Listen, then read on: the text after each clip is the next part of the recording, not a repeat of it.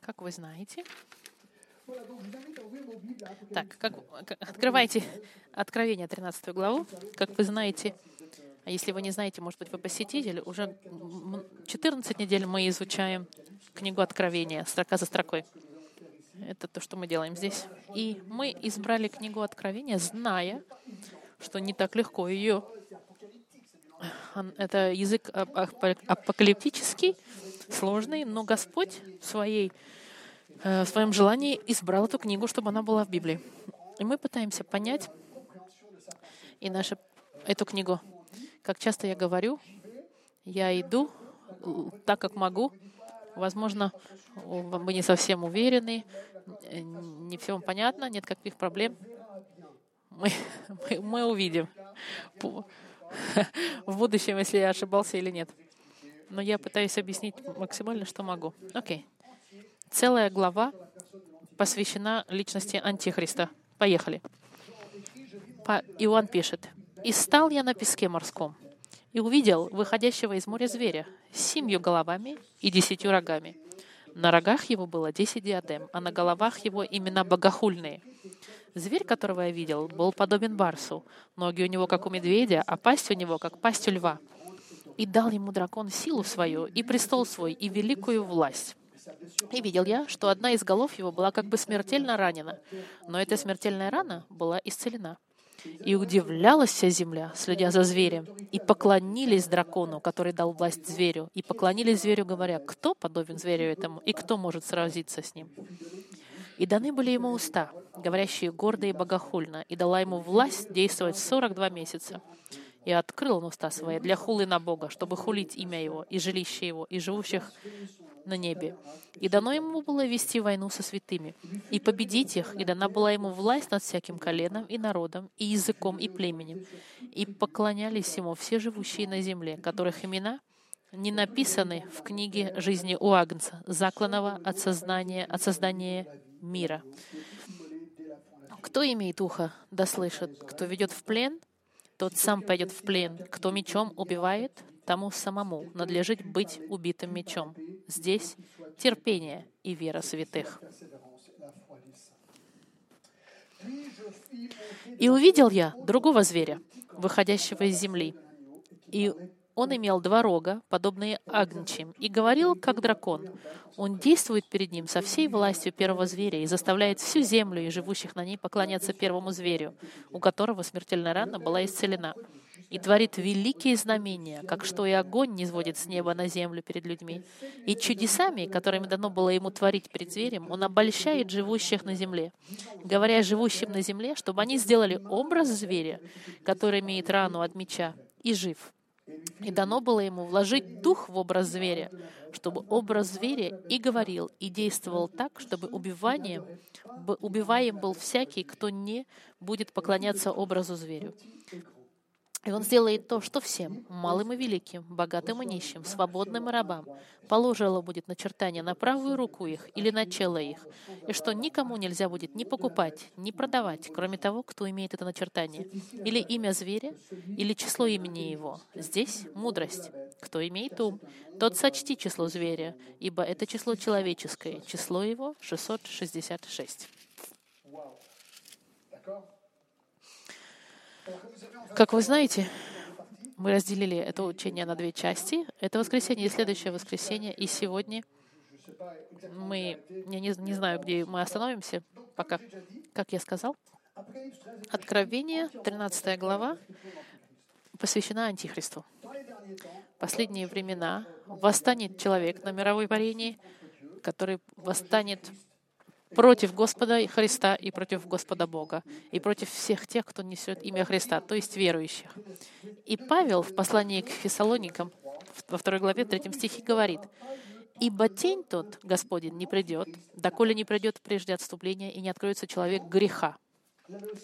Иоанн также, также предупредил нас во второй главе, что э, дети, знайте, наступило последнее время, и как антихрист должен прийти, и уже пришли многочисленные антихристы.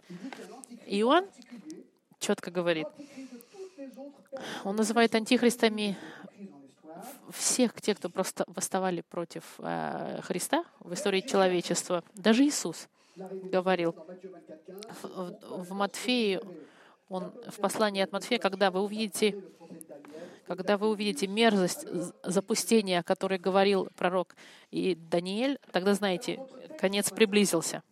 Сегодняшний текст нас Откровение 13. Но для еврейских читателей первого века, которые читали Откровение, особенно 13 главу, они, у них было понимание этого персонажа, которое мы, может быть, не имеем. Даже Иисус сказал, те, кто читают, имеется в виду тех, кто, тех, кто знает пророка Даниила, о котором говорилось. Нужно понять, что Откровение, 13 глава, говорит об Антихристе, но о нем и того есть шесть текстов в Библии, которые описывают персонаж. И я подумал, что если мы будем в этом сюжете с вами ковыряться, почему мы не изучим?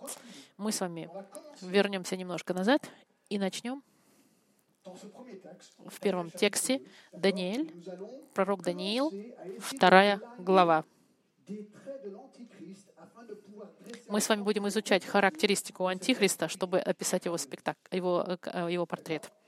Угу. С этим в голове пойдемте с вами во вторую главу пророка Даниила.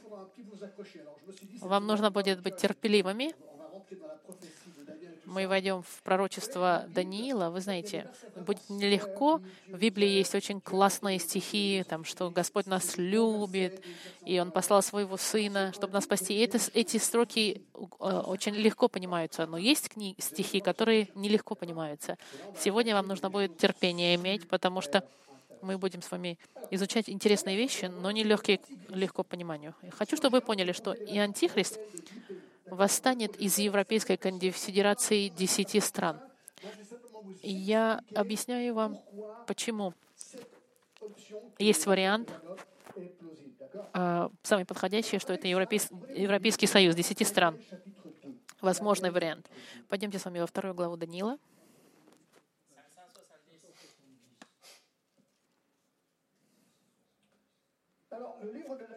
Книга Даниила написана за 600 лет до прихода Христа в Вавилоне, пророком Даниилом. И в этой книге мы изучаем, что в последние времена Антихрист выйдет из, возможно, Европейского Союза, и он будет контролировать мир. Во второй главе Даниила э, э, царь Навуходоносор, ему снится сон — и Даниэль ему, ему объясняет этот сон. Смотрим с вами 31 стих. 31 стих, 2 глава. «Тебе, царь, было такое видение. Вот какой-то большой истукан. Огромный был этот истукан. В чрезвычайном блеске стоял он перед тобой, и страшен был вид у него. У этого истукана голова была из чистого золота, грудь его и руки из серебра, чрево его и бедра его медные, голени его железные, ноги его, часть железная, часть глиняные. Ты видел его, доколе камень не оторвался от горы, без содействия рук, ударил в истукана и железные и глиняные ноги его, и разбил их. Тогда все вместе разодробилось, железо, глина, медь, серебро и золото сделалось как прах на летних гумнах, и ветер унес их, и следа не осталось от них. А камень, разбивший стукана, сделался великой горой и наполнил всю землю. Вот он сон, стон, сон Навуходоносора, статуя. Интерпретация сна находится с 36 стиха. Идемте с вами в 36 стих.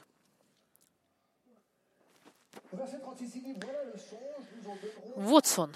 Скажем перед царем значение его. Ты царь, царь царей, которому Бог Небесный даровал царство, власть, силу и славу, и всех сынов человеческих, где бы они ни жили, зверей земных и птиц небесных, Он отдал в твои руки и поставил тебя владыкой над всеми ними. Ты — это голова золотая. Ты золотая голова. Навуходоносор, сын, э, царь Вавилонский. После тебя, 39 стих, восстанет другое царство. История нам говорит, что после Вавилона были медиане и персы.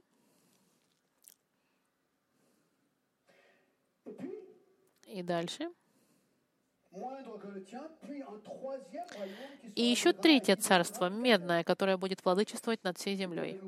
Мы знаем, что в истории сказано, потом были греки, которые были правили миром в 333 году до Господа Христа. И в 40 стихе, а четвертое царство, смотрите, на, на, нарисовано также на экране, крепко, как железо, ибо как железо разбивает и раздробляет все, так и оно, подобно всесокрушающему железу, будет раздолблять и сокрушать. И эта империя, которая восстала после греков, это была Римская империя.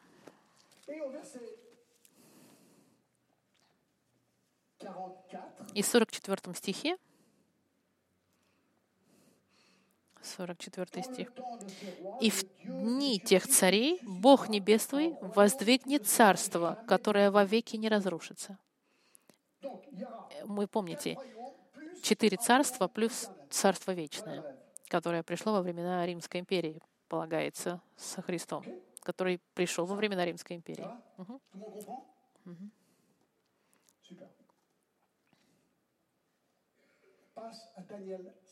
Теперь переходим с вами в седьмую главу Даниила. Седьмая глава Даниила. Сейчас не у царя видение, а у Даниила. Это, это видение похожее на видение Навуходоносора. В смысле, что он описывает царство, которое восстанут просто после Вавилона. Седьмая глава.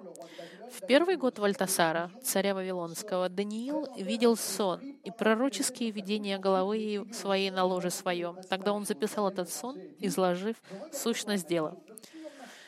Начав речь, Даниил сказал, «Видел я в ночном видении моем, и вот четыре ветра небесных боролись на Великом море, и четыре больших зверя вышли из моря, не похожие друг на друга».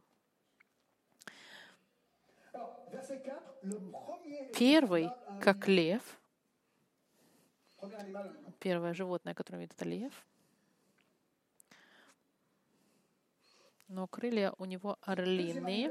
Я смотрел, так, второй, похожий на медведя, пятый стих. Второе животное он видит, это медведь. В шестом стихе третий зверь, это барс. Из седьмого стиха. А, еще ужасное животное. После этого видел я в ночных видениях, вот чет, зверь четвертый, странный и ужасный, и весьма сильный. У него большие железные зубы, он пожирает и сокрушает, остатки же попирает ногами. От отличия он отличен был от всех прежних, и десять рогов было у него. Ужасное животное, описанное здесь, которое, о котором говорит Даниэль, с собой, мы, мы видим, что у него было 10 рогов. Посмотрите восьмой стих.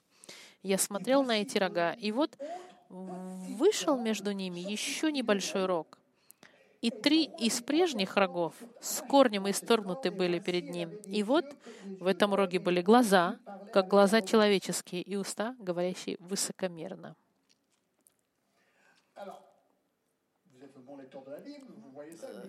Когда вы смотрите на это, конечно же, сразу встает вопрос, что значит это видение?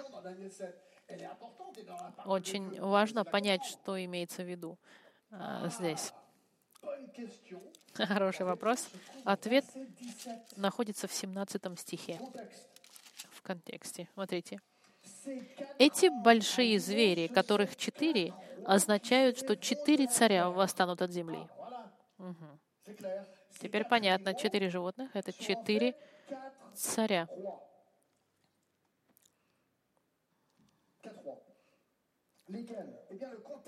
В контексте второй главы мы приходим к заключению, что это те же самые, о которых мы говорили. Лев — это Вавилон, медведь — это медиане и персы, барс — это Греция, и ужасное животное — это Римская империя. Они друг за другом следуют, эти империи. И Держитесь. 18 стих. Потом примут царство святые Всевышнего в 18 стихе и будут владеть царством вовек и во веки веков. После Римской империи э, вечное царство приходит, так же, как и в послании к Даниилю. Мы видели с вами это в Откровении. А теперь посмотрите 19 стих.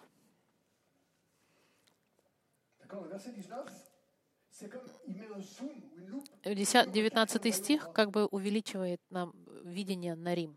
Смотрите, в 19 стихе. «Тогда пожелал я точного объяснения о четвертом звере, который был отличен от всех и очень страшен, с зубами железными, с когтями медными, пожирал и сокрушал, а остатки попирал ногами, и о десяти рогах, которые были на голове у него». Посмотрим в 23 стихе четвертое, смотрите, зверь четвертый, 23 стих. Четвертое царство будет на земле, отличное от всех царств, которое будет пожирать всю землю. Пожирать и попирать и сокрушать ее. Это царство мирового характера, жестокое, которое все будет попирать, описывается здесь. 24 стих он говорит, а 10 рогов на этом животные означают, что из этого царства восстанут 10 царей будет царство, состоящее из десяти царей. Угу.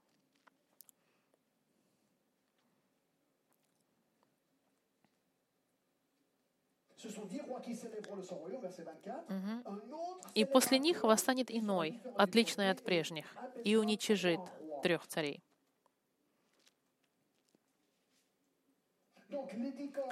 Десять рогов — это десять, это десять царств, десять царей, мы также видим, что другой царь восстанет против них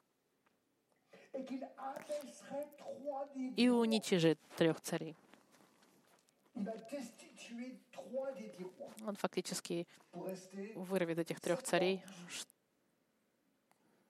чтобы встать на их месте. 25 стих. «И против Всевышнего будет произносить слова и угнетать святых Всевышнего. Он будет гонение на христиан. Даже возмечтает отменить у них праздничные времена и закон, и они предо мной будут в руку его до времени и времен и полувремени. Он будет богохульствовать, Гос, на Господа будет гоня, э, гонение устроить на верующих и будет и даже попытается изменить все в мире. И все это в течение времени, времен и полувремени. Вы увидите за другими строками, что это говорится о трех с половиной годах. Одно время, два времени и полвремени. Три года с половиной. Да?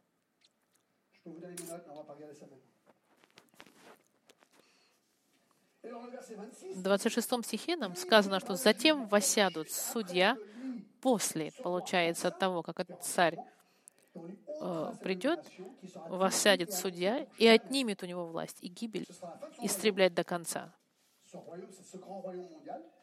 И это мировое царство, царство же и власть, и величие царственное во всей Поднебесной дано будет народу святых Всевышнего. Он говорит о царстве, которое будет отдано, отдано верующим, христианам, тем, кто знает Господа Христа, которого царство, царство вечное, и все властители будут служить и повиноваться Ему. Здесь конец слова. Меня, Даниила, сильно смущали размышления мои, и лицо мое изменилось на мне.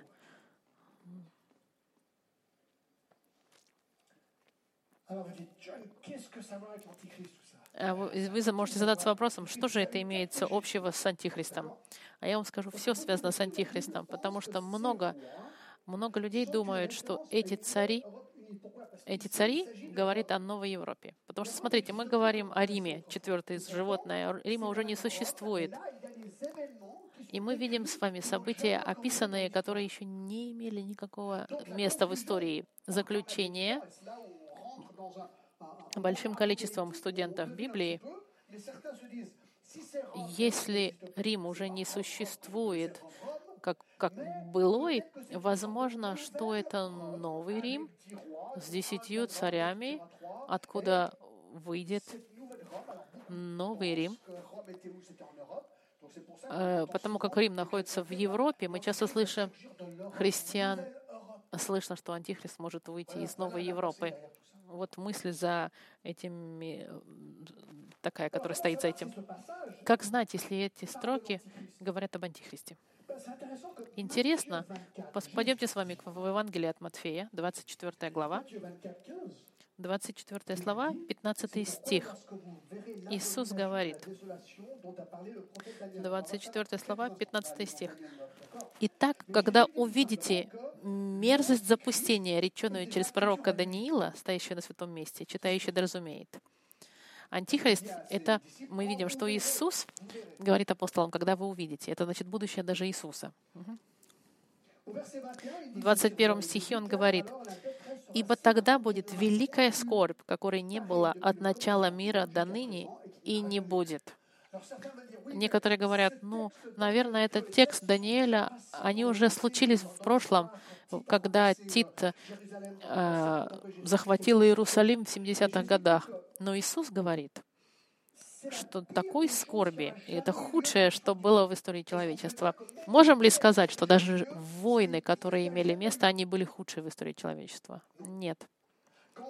Когда мы сравниваем с 13 главой Откровения, мы понимаем, что еще худшее не пришло.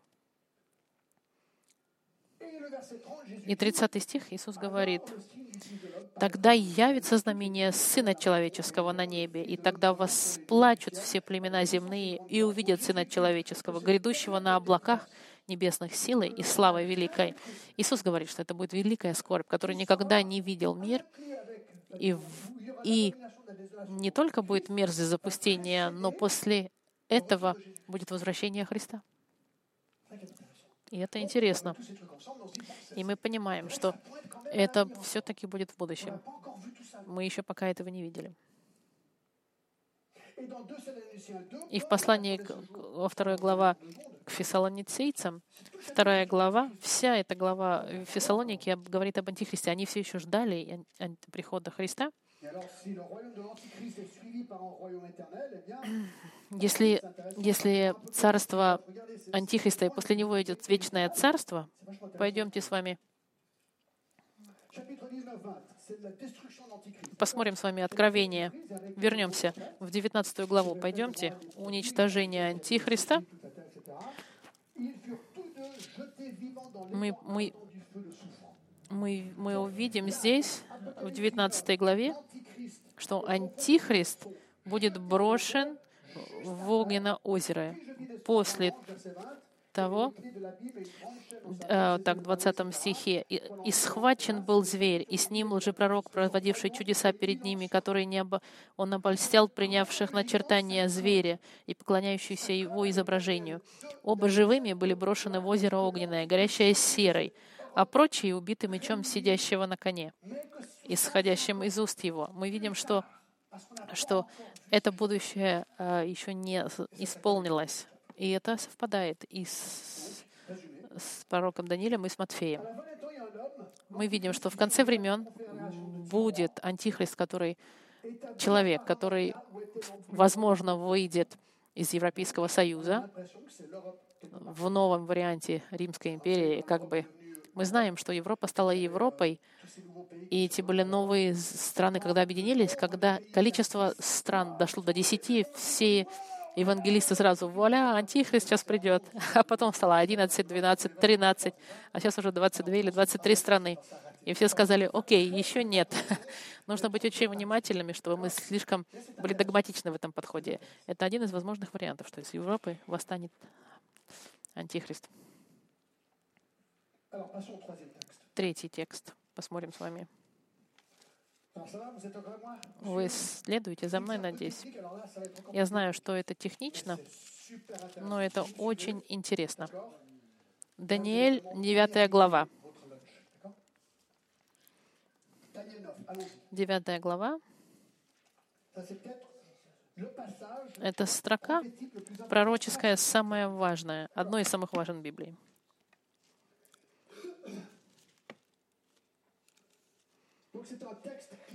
Текст ключевой об Антихристе. Вы сначала, может быть, еще не поймете сначала, что говорится об Антихристе, но поймете. Девятая глава. Даниил получает очередное видение от Гавриила. И в 24 стихе мы видим с 24 по 27. Okay. 70 седьмин определены для народа Твоего и святого города Твоего, чтобы покрыто было преступление, запечатаны были грехи и заглажены беззакония, и чтобы произведена была правда вечная. И запечатаны были видения и пророк, и помазан был святой святых. Итак, знай и разумей. С того времени, как выйдет повеление о восстановлении Иерусалима до Христа Владыки, семь седьмин и шестьдесят две седьмины, и возвратится народ, и, обостря... и обостро... остроятся улицы и стены, но в трудные времена. И по истечению 62 седьмин предан будет смерти Христос, и не будет, и город и святилище разрушены будут народом вождя, который придет. И конец его будет, как от наводнения. И до конца войны будут опустошения. И утвердят завет для многих одна седьмина, а в половине седьмины прекратятся жертва и приношения.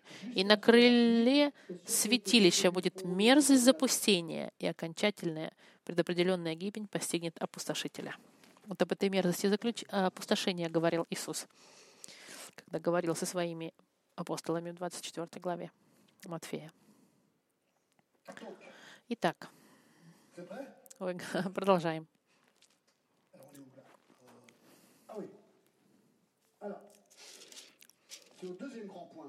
Второй большой пункт. Мы видели, что антихрист выйдет, возможно, из Европейской конфедерации. И второе, антихрист будет править 7 лет.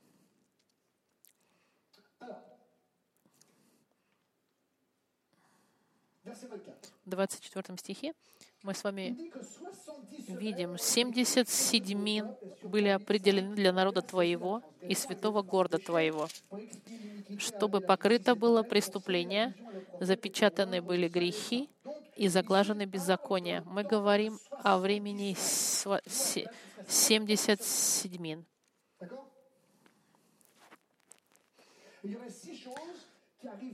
И шесть вещей произойдет в эти 77 с еврейским народом и, над, и, над, и с городом. Вещи, о которых мы прочитали. После 70 седьмин, как понять седьмина? Это что значит? Если вы пойдемте со мной, ну, если вы послушаете, э, в Левите было интересное описание что семь, э, э, семь суббот годовых они себя делают 49 лет. Это пример того, что имя Седьмина это относится к годам.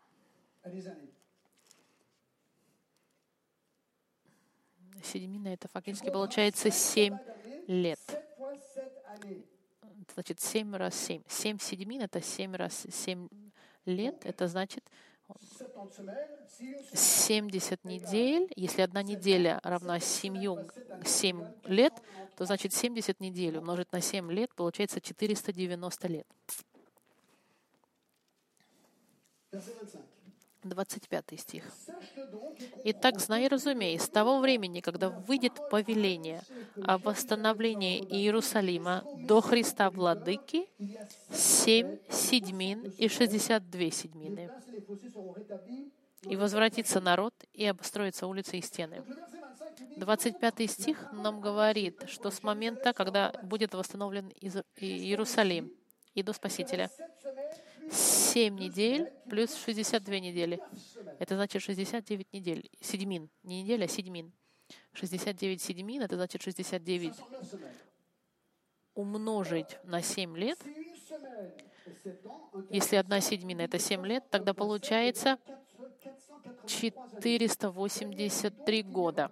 Значит, говорится, что 483 года пройдет между тем моментом, когда будет восстановлен Иерусалим, до прихода Мессии. И это очень серьезное пророчество.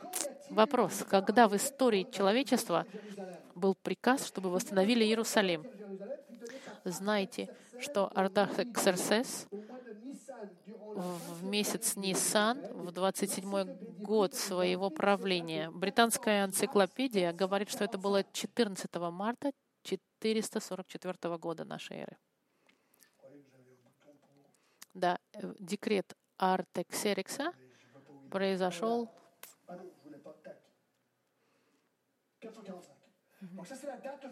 445 год, а до прихода Христа. Правильно.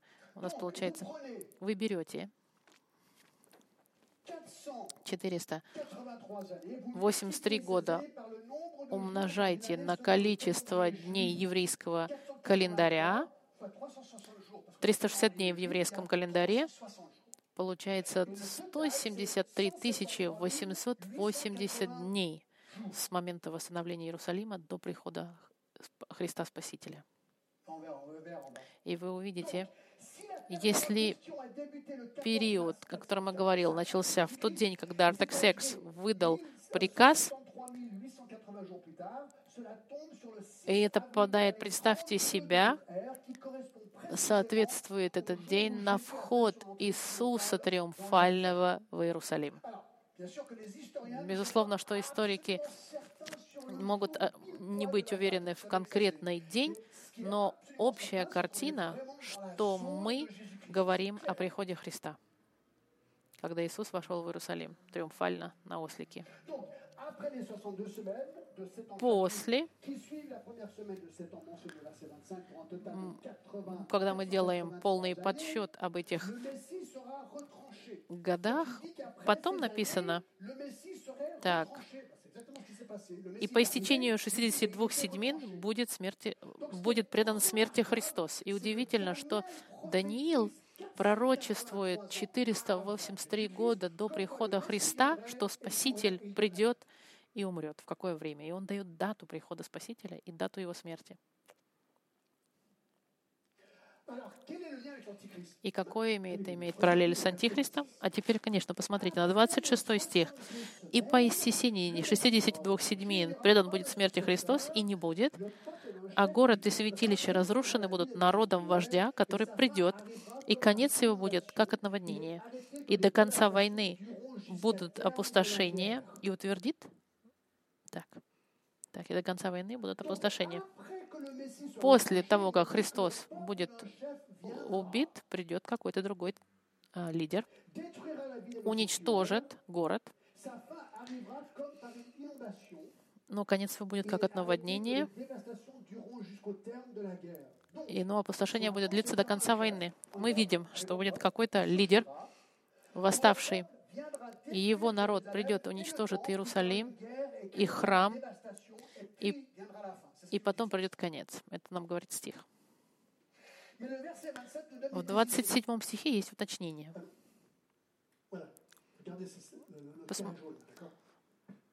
Посмотрите, на желтом написано 7 лет, а,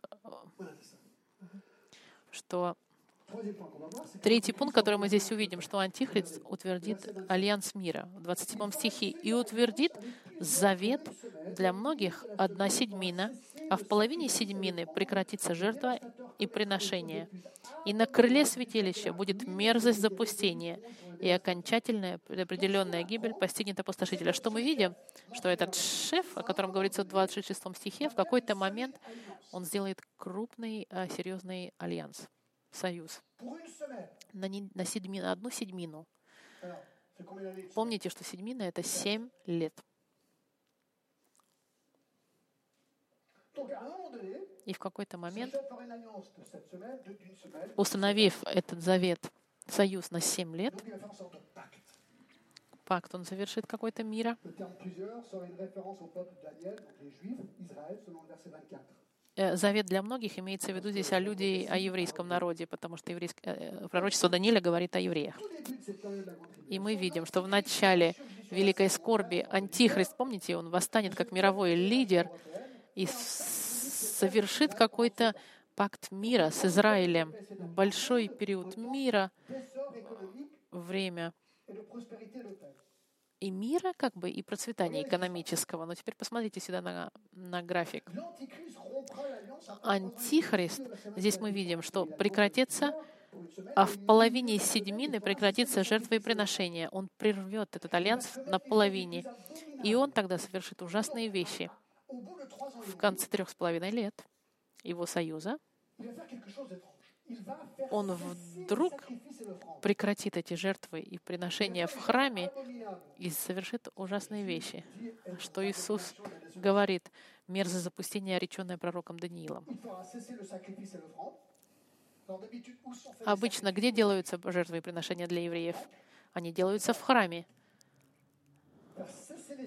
Значит, как, там будут разрешены жертвы, которые потом прекратятся, и на крыле святилища будет мерзость запустения, и окончательная предопределенная гибель постигнет опустошителя. Мы видим, что Антихрист появится в конце времен. Вопрос, которым задаются, то, что мы читаем в 9 главе Данииля, является ли это, что будет в конце времен? И как я уже сказал, 24 глава Матфея, Иисус говорит, да, что это будущее Его, когда увидите мерзость запустения. Но уже же два, 2000 лет прошло с момента, как Иисус говорил, это же долго. Думаешь ли ты, что две тысячи лет стоят между, между 69-й седьминой и 70-й седьминой?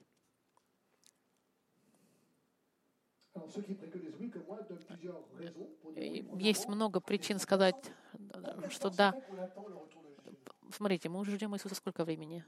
Мы ждем уже 2000 лет возвращения Христа, поэтому это нормально, потому что это реальность вещей. Мы его уже ждем 2000 лет. С момента, как он был вознесен и сказал, что вернется. Это, знаете, это как, это как матч баскетбольный.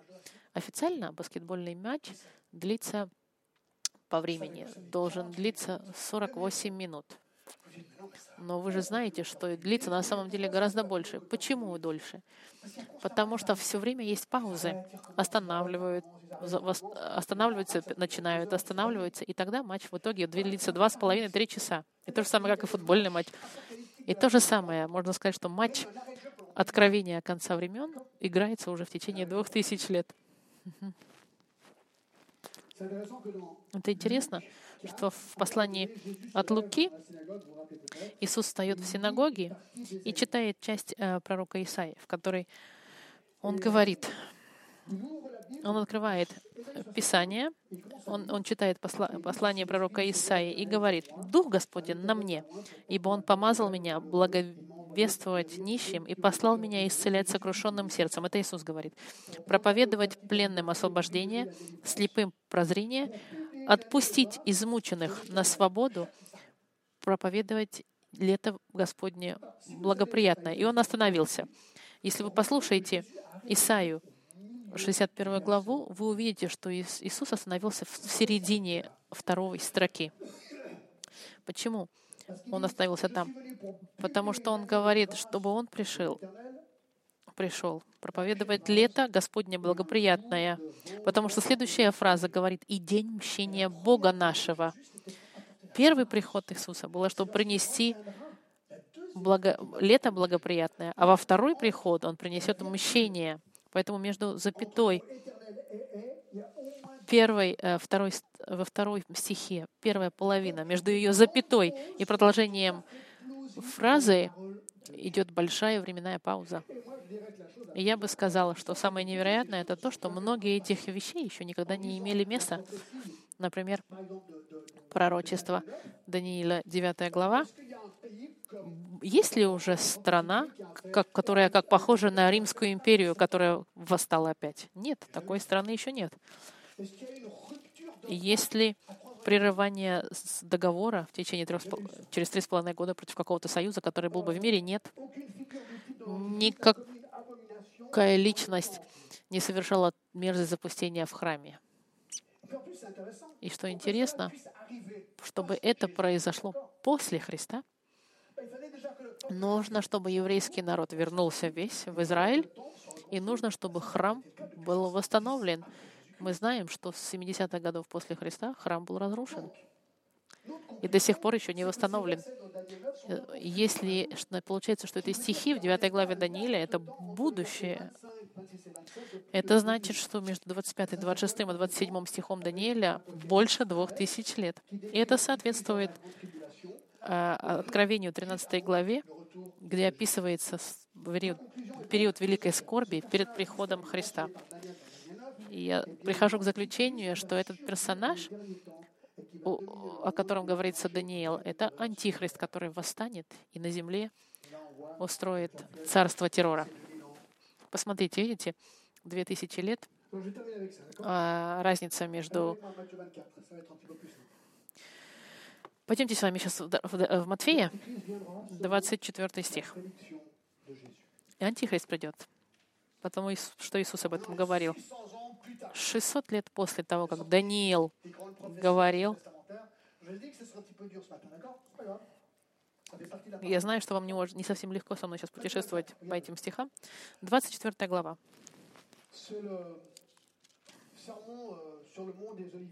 Это пророч... Э, когда Иисус проповедует на Илиомскую. И выйдя, Иисус шел от храма, и приступили ученики его, чтобы показать ему здание храма. Иисус же сказал им, видите ли все это? Истинно говорю вам. Не останутся здесь камня на камне, все будет разрушено. Это по... мы знаем, что в 70 году после Христа Тит уничтожил. Когда же сел он на горе Елеонской, то приступили к нему ученики наедине и спросили, «Скажи нам, когда это будет, и какой признак твоего пришествия и кончины века?» Им было интересно. Они спрашивали, когда конец? Четвертый стих. Иисус сказал им в ответ, «Берегитесь». Он не отвечает им на первый вопрос. Они увидят сами уничтожение храма.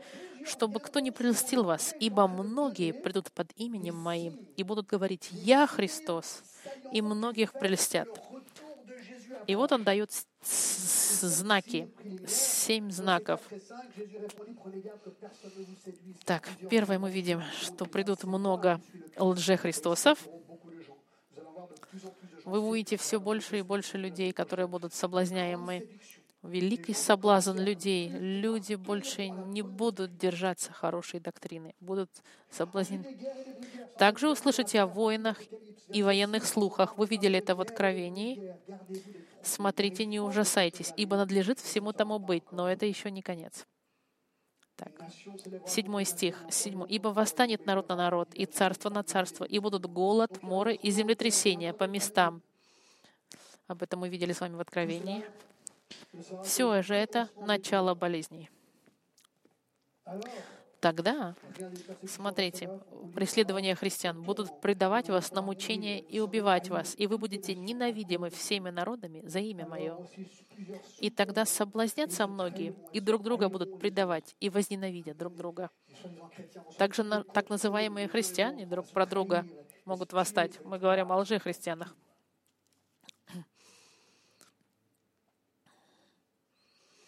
И многие лжепророки восстанут и прельстят многих.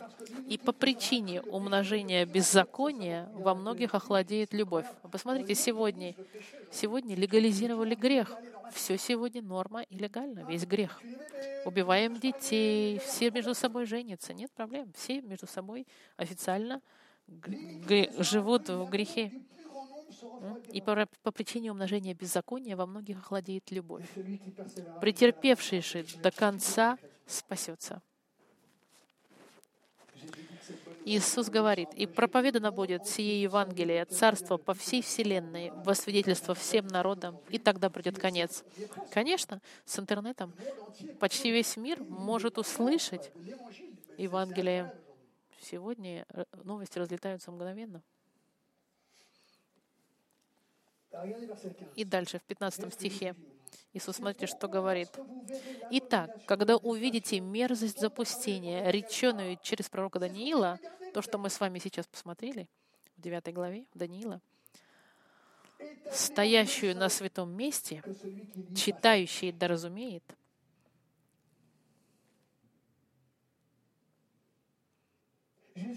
Иисус говорит, что конец приблизится, когда будет мерзость запустения. Мы это увидим на прошлой неделе, на следующей неделе. Антихрист войдет в еврейский храм, восстановленный в Иерусалиме, и провозглашает себя Богом. Э, слово «мерзость запустения» значит что-то, что станет ужасным. Когда, где это произойдет? В самом святейшем месте для евреев, который сейчас не существует. Он должен быть восстановлен.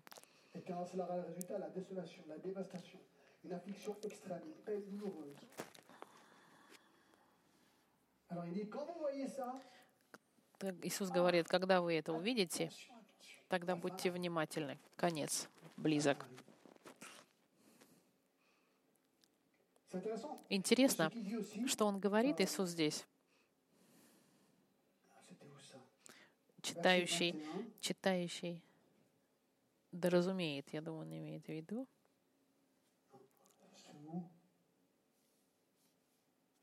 Так он. Да, читающий да разумеет. Видите эту фразу в 15 стихе? Да? Иисус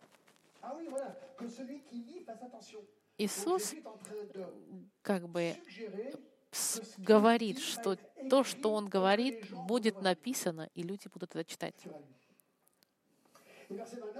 И 29 стих нам говорит, «И вдруг, после скорби дней тех, и это ключ для нас, смотрите, солнце померкнет, и луна не даст света своего, и звезды упадут с неба, и силы небесные поколеблются, тогда явится знамение Сына Человеческого на небе». Все это связано с вещами этими невероятными в Откровении, которые еще не имели места.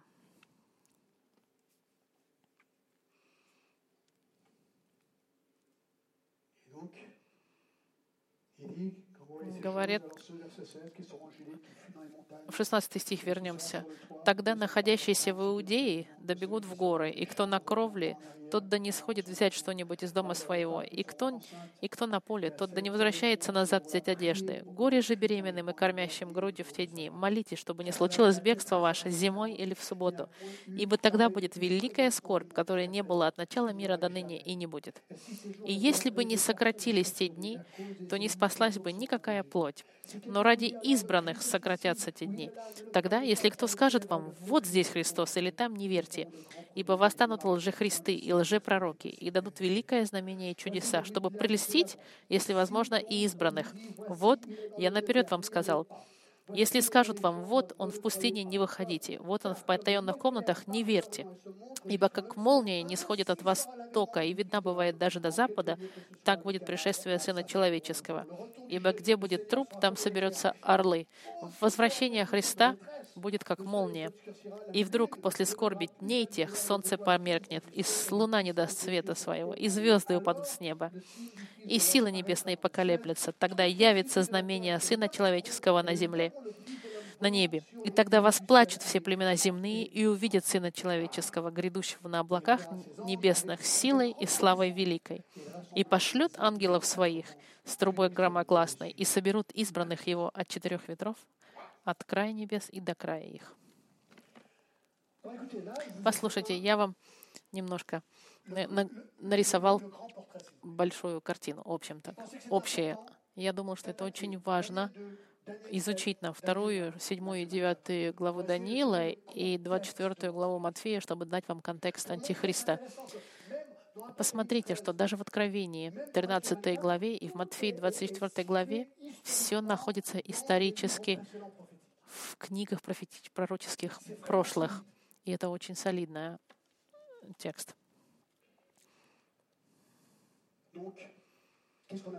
Что мы с вами увидели? Делаем резюме.